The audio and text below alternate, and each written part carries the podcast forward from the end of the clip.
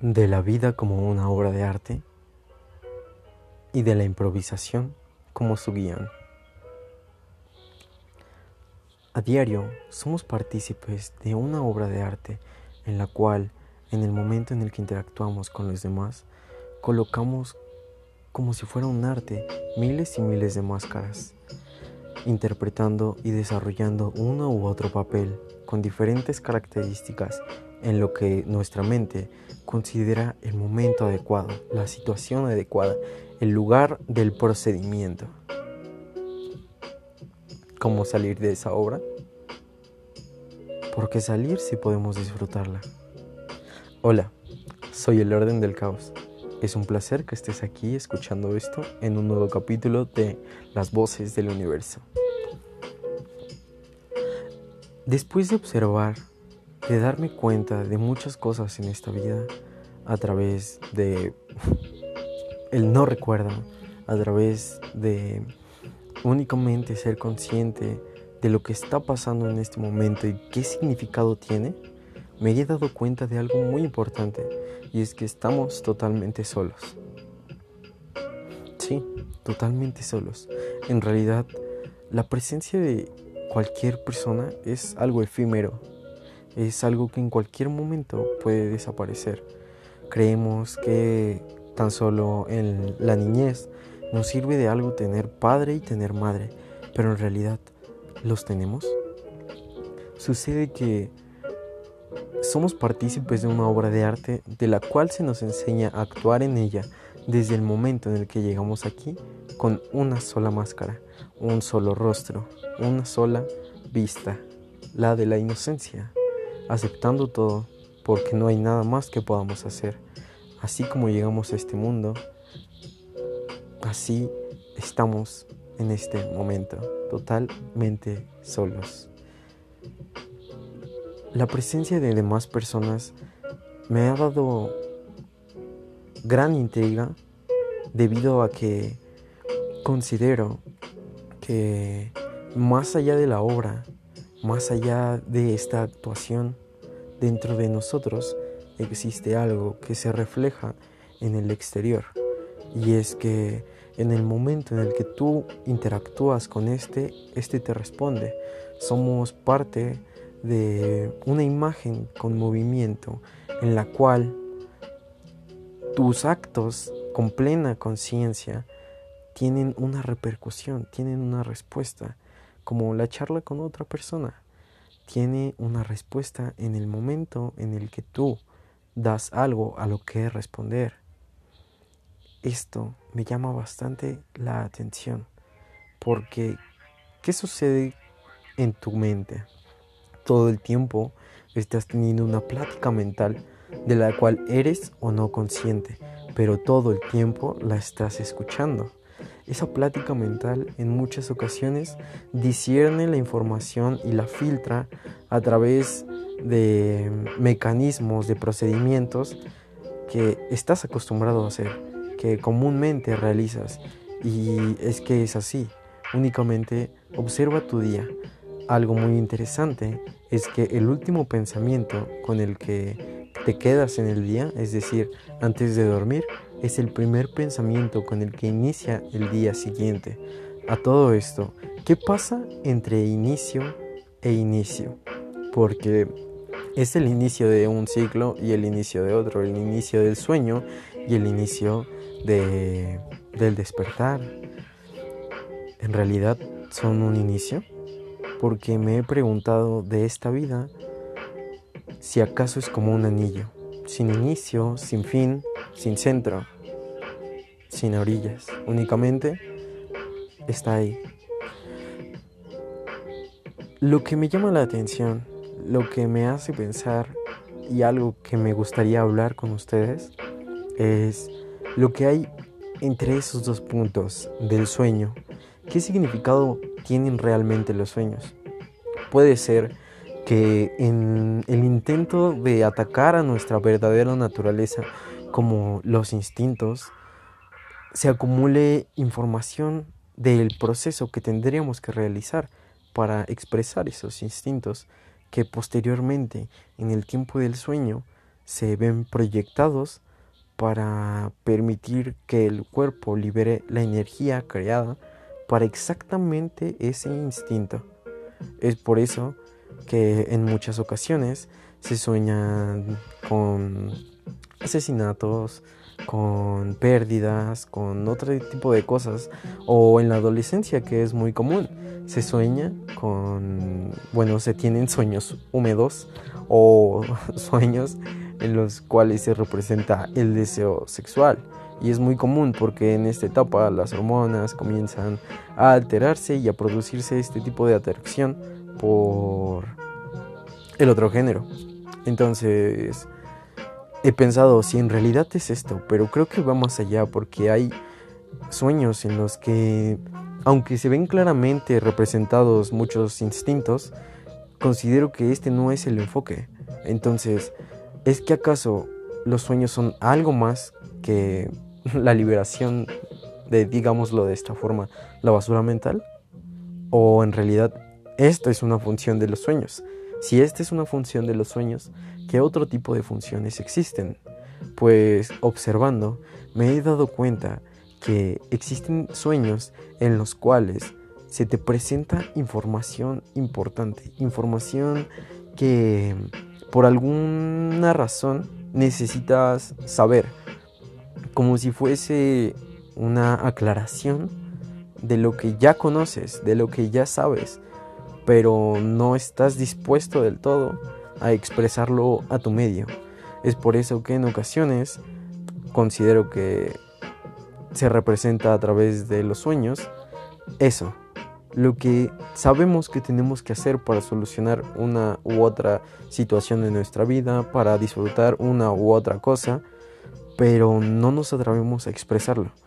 Y la mente crea la energía para expresarlo, pero tiene que proyectarla para que se utilice, para que no se retenga. Y wow, en este momento me surge otra pregunta. ¿Es que acaso también los sueños son una expresión de esa energía retenida? Energía que se retiene en el palpitar de nuestro corazón, en el movimiento de nuestros músculos o en nuestras potenciales ideas cuando reprimimos algún sentimiento, emoción, pensamiento idea, algo que queremos expresar, pero que por alguna razón lo reprimimos y es que se mantiene, prevalece ahí porque es algo especial para nosotros quizás. No lo vemos, no lo observamos, porque claramente, aunque en estos momentos tu nariz está frente a ti, no lo observas, porque la información comienza a ser irrelevante. Entonces, ¿será que comienzan a hacer las cosas así? En realidad tenemos sueños muy constantes porque es la energía presente de esos momentos que se vieron reprimidos. Y vaya, podemos pensar en muchísimas y muchísimas y muchísimas cosas más. Podemos imaginar bastante, pero qué mejor que soñar y darnos cuenta de ello. Aunque hay algo que me llama la atención, porque me he dado cuenta que el enfoque es algo muy importante. Cuando alguien presenta o busca presentar en su vida eh, algo de su interés, comienza a investigar acerca de ello o comienza a ver acerca de ello, comienza a informarse más acerca de ello. Por lo cual, pareciera que ese observar es lo que atrae las cosas. Me pregunto, si yo voy en camino de algo, ese algo viene en camino de mí, porque no podría haber otra forma.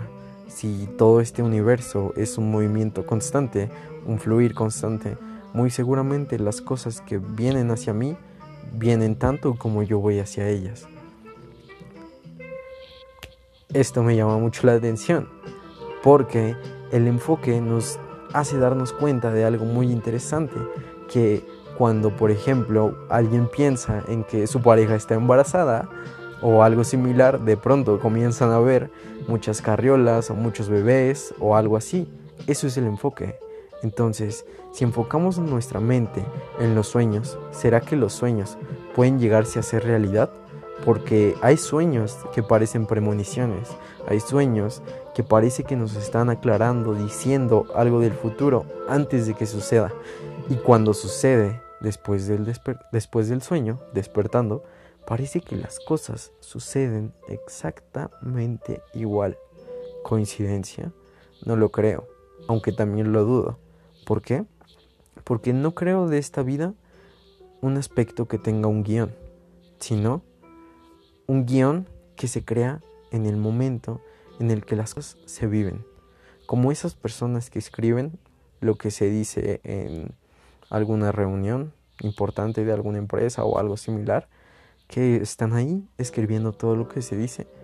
Considero que eso es esta tierra, una obra de arte en la cual se plasman todo rastro del ser humano. Hay algo que me llama mucho la atención. Es una frase que dice, todo lo que tus pies pisen, yo te lo he dado. ¿De dónde surge todo? ¿De dónde viene todo? Podemos buscar en internet información, leer información, pero en realidad, ¿quién lo sabe? ¿Quién lo ha vivido? ¿Quién está ahí desde el inicio de los tiempos? Muy buena pregunta. ¿Quién está ahí de los, desde los inicios de los tiempos? Quien sea que responda esta pregunta ahora mismo en el universo, solo puede decir una cosa. Yo. Yo estoy ahí desde el inicio de los tiempos. Porque el guion fue uno exacto para que yo estuviera aquí en estos momentos. El guion permitió las condiciones exactas para que este momento en el cual usted me está escuchando y en el cual yo le estoy hablando. Esto me hace pensar en bastantes cosas. Si nos enfocamos en el inicio de los tiempos y de alguna forma nos transportamos ahí en el punto de los sueños, es que nos daremos cuenta de cómo comenzó esta obra de arte. Porque cuando sueñas, te das cuenta que llevas esta obra de arte dentro de ti. Tú desempeñas el papel de actor en todos los personajes que observas en tus sueños, porque no hay nada más, únicamente estás tú. Aunque observas cosas que en tu aparente estado despierto consideras externas, en el momento del sueño no observas eso que llamas externo, observas desde tu interior el reflejo que hay en tu interior de lo externo. Es por eso que en ocasiones los lugares cambian un poco su ubicación, forma, colores, posiciones o cualquier otro aspecto, porque es la representación mental que tienes de ese exterior. En ocasiones te das cuenta que si la mente tuviese que dibujar un mapa de tu rostro, tuviese que dibujar tu rostro, habrían partes más grandes de lo que realmente son, habría partes más pequeñas de lo que realmente son. Si intentas plasmar en tu mente tu rostro parte por parte, te darás cuenta que es algo muy diferente a lo que observas. Esto me hace hacerme una pregunta. Si todo posee un frontal, un posterior, es decir, un rostro, y una parte de atrás del rostro, ¿será que todo lo que existe es el rostro del universo y lo que no existe es la parte trasera del universo? Suena interesante. No lo sé. Lo único que sé es que sí, precisamente, estamos en esa obra de arte. Y vaya, ahora que lo sabemos y que puedes salir a cualquier lugar a contemplarlo por ti mismo, a darte cuenta que actúes como actúes es lo que recibirás como actuación. Es decir, la forma en la que digas las cosas, la forma en la que interactúes, es la forma en la que se, te será respondido. Ya que si únicamente haces una seña, a veces pueden hacer únicamente una seña, pero no hablo de exactamente esto, sino de la percepción, de la percepción que tienes.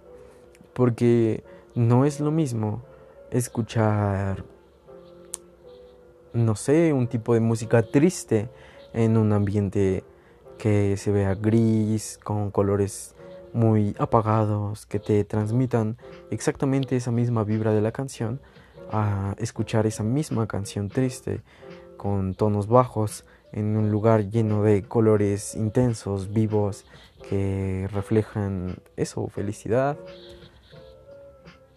Todo cambia dependiendo la perspectiva, dependiendo el enfoque. Entonces, esto me lleva a algo muy interesante. Si ya sabemos que estamos en esta obra de arte, ¿qué podemos hacer? ¿Qué debemos hacer? ¿O se puede hacer algo para disfrutarla aún más? Pues es importante mencionar que una obra de arte tiene una producción de fondo. Esa producción de fondo se encarga de los materiales, de los elementos del escenario, de la música. La música es algo muy importante. Considero que en el universo existe una música que suena eternamente, como una campana que resumba en tu mente. El momento en el que la campana realiza un sonido, considero que este se expande y se expande y se expande hasta la infinidad y no tiene un fin porque en su más diminuto punto el universo tiene la cabida exacta para el más diminuto punto de sonido de la campana, así con nuestra voz, así con cualquier otro sonido. Este es el tracklist, el, el récord de, de la obra de arte, de su sonido, de su música. Entonces, qué buena canción. Entonces, ¿qué pasa con la escenografía de nuestra obra de arte? Porque pareciera que nosotros no definimos exactamente eso, sino que cuando llegamos a este mundo, las formas en las que llegamos, el ambiente, el lugar en el que nos desarrollamos, determinan cuál es la escenografía para nuestro pequeño fragmento de nuestra obra de arte. Pero en realidad, ¿quién es el único dueño de esta obra de arte sino los mismos actores? Yo y tú, nosotros, como actores, tenemos un derecho que es imprescindible para esta obra. El derecho de seleccionar los elementos que componen nuestra escenografía, los elementos que componen nuestra música como personaje.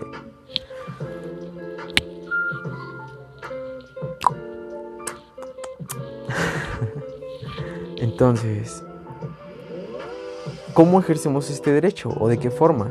Pareciera que lo tenemos que hacer trabajando, haciendo algo en nuestra vida, productivo en cuanto hablamos eh, económicamente, pero en realidad va más allá de eso.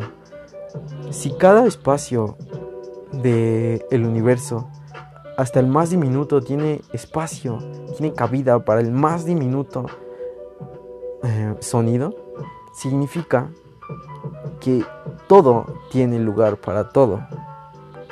Una hoja en blanco que se presenta de pronto como la infinita posibilidad de cualquier trazo en cualquiera de sus posiciones, con cualquier longitud, con cualquier prolongación. Eso, para mí, es el universo. Como actores, nosotros trazamos esos, realizamos esos trazos en esta hoja en blanco. Y nosotros también somos aquello que compone nuestra escenografía y nuestra música como personajes. ¿En qué momento comenzamos a determinar este escenario? En el momento en el que nuestro enfoque se dirige a determinado u otro elemento. En ese momento comienzan a venir hacia nosotros las cosas que son llamadas por nosotros. Como decía, considero que en esta vida nada tiene guion, pero necesita de un guion.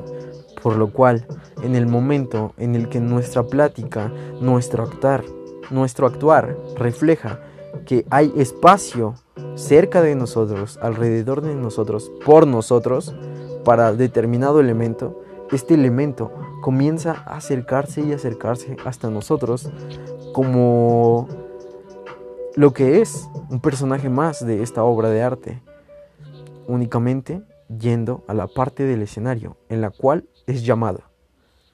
Podemos llamar distintas cosas seguramente. Podríamos pensar en muchísimos elementos para nuestra escenografía, pero no es tan simple como decir en mi escenografía de pronto hay un elefante rosa y al otro momento se convierte en un vehículo rojo. Tiene que ser más específico, tiene que ser algo que realmente concuerde, porque aunque esta obra de arte no tiene un estilo como tal, lo tiene. No se puede clasificar, pero es clasificable, porque su naturaleza misma es la clasificación. Su naturaleza misma es darse como una. Entonces, me pregunto en estos momentos, al igual que yo, el Sol, la Luna, las estrellas, los planetas desarrollan un papel en este universo? Muy seguramente sí. Y muy seguramente nuestro único público es esa parte exterior, como nosotros observamos al Sol diariamente realizar su avance, su movimiento, posicionándose hasta cubrir con sus rayos cada parte del mundo. Así, al igual que la luna, nosotros hacemos lo mismo, levantándonos, moviéndonos, actuando, siendo nosotros. ¿En algún momento te has detenido a aplaudirle a este gran actor que es el sol? ¿O a esta gran actriz, la luna? Porque te aseguro que ellos sí se han detenido a aplaudirte a ti. Te aseguro totalmente que ellos aplauden todo el tiempo tu existencia. Con la misma intensidad alumbra el sol, con la misma fuerza alumbra la luna. Todo el tiempo se mueven de la misma forma, aunque nunca siendo los mismos. Exactamente ese es el aplauso que te dan siendo siempre nuevos, siempre diferentes, siempre cambiantes, porque tú lo mereces, porque tú lo defines, porque tú eres el director, al igual que todos los demás, de esta gran obra. Porque nuestro guion es la improvisación. Entonces, en este momento me detengo a darte un gran aplauso. ¿Por qué? Has actuado de una gran manera hasta este momento y puedes continuar actuando, pero ahora lo vas a hacer de una forma consciente.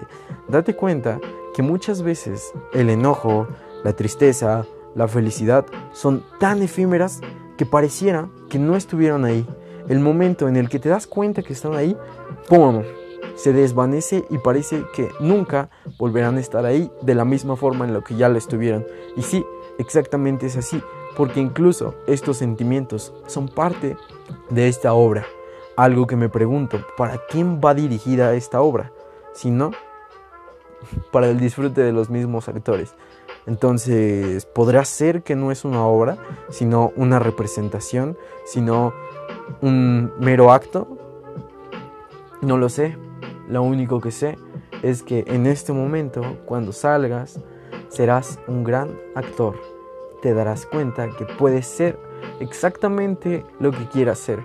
Como en este momento, yo estoy siendo un joven que graba un podcast. Ahora mismo, tú eres la posibilidad de todo lo que quieres hacer. Muchas gracias por estar aquí nuevamente. Es un placer que hayas llegado hasta este punto y te recomiendo que escuches los podcasts, los capítulos anteriores del podcast y que estés pendiente a los nuevos capítulos. Hasta luego. Muchas gracias. Yo soy el orden del caos.